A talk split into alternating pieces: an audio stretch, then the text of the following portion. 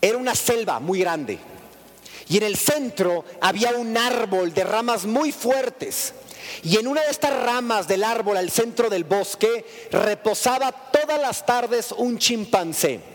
Y este chimpancé era de naturaleza muy inquisitiva, muy curioso. Todo el tiempo estaba preguntándose cosas sobre su exterior para entender mejor su interior. Y un día decide aprovechar a los insectos que por allá atraviesan para lanzarles preguntas, conocerlos mejor a ellos y que eso les le permitiera conocerse mejor a sí mismo. Y pasa por ahí una hormiguita y voltea a ver a la hormiguita el chimpancé y con su mano peluda la detiene. A ver, tú hormiguita, que todos los días vas al extremo superior del árbol, recortas una hoja que llega a pesar hasta 100 veces tu peso y la llevas al extremo superior del árbol, ¿por qué lo haces? Y la hormiguita se queda primero paralizada y luego le responde en automático, pues porque toda mi vida lo he hecho así y porque todas las de mi clase hacen exactamente lo mismo. Se queda callado el chimpancé y deja que la hormiguita siga caminando y trabajando. Más tarde ve que por ahí pasa una eh, araña que estaba tejiendo meticulosamente una telaraña. Y con su mano peluda la detiene y le dice, a ver tú arañita, que todos los días tejes meticulosamente esa telaraña, desde que amanece hasta que anochece, ¿por qué lo haces?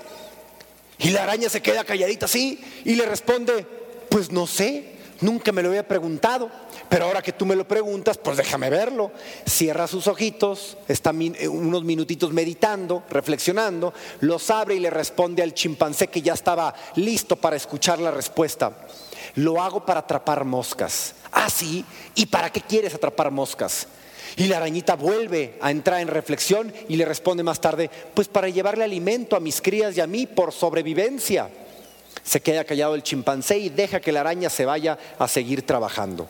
Más tarde se, le para aquí una mariposita que todas las tardes visitaba al chimpancé y el chimpancé aprovecha para lanzarle no una ni dos, tres preguntas.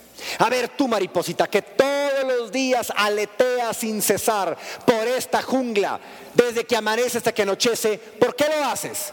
Y la mariposita le responde, pues para alegrar a los demás. ¿No? Y el chimpancé lanza la segunda pregunta, ¿y para qué quieres alegrar a los, demás? Y le responde, pues para que los demás me quieran. Y le lanza la tercera pregunta, ¿y para qué quieres que los demás te quieran? La mariposa que no sabía cierra sus ojos, más tarde los abre, empieza a llorar y le dice, porque cuando fui niña fui un gusano. Y yo quería bailar y cantar y brincar y volar y nadie me invitaba. Y me formé la verdad de que era fe y que no servía para nada. Tristemente, hay muchas personas o seres humanos que siguen, que siguen definiendo sus objetivos como insectos. Algunos que definen sus objetivos porque ven que todos los demás hacen lo mismo como las arañitas o porque lo llevan haciendo toda su vida y son muy cómodos para no cuestionarse el por qué hacen lo que hacen. Hay muchos otros que definen sus objetivos como arañas, por supervivencia o sobrevivencia, para llevar para la renta y para los frijoles de la casa y punto. Hay otros que dolorosamente definen sus objetivos como la mariposa, porque llevan dolores cargando desde que eran muy niños o niñas que no han podido sanar o no se han atrevido a sanar.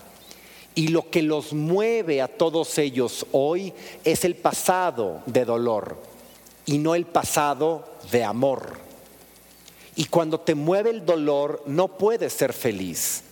No hay persona motivada verdaderamente a quien lo mueva el dolor. Es una motivación falsa. Las personas verdaderamente motivadas los mueve el amor, la paz con el pasado, la gratitud por las bendiciones que recibimos de Dios y del universo todo el tiempo. Entonces, ojo con seguir a alguien a quien lo mueve el dolor. Busca líderes y busca personas a quien seguir o en quien unirte o busca ser un gran líder motivado por el amor. Entonces descubrí que detrás de los objetivos en los seres humanos hay intenciones más profundas. Detrás de las intenciones hay necesidades, detrás de las necesidades hay verdades y detrás de las verdades hay improntas programaciones desde niños que nos motivan a definir estos objetivos.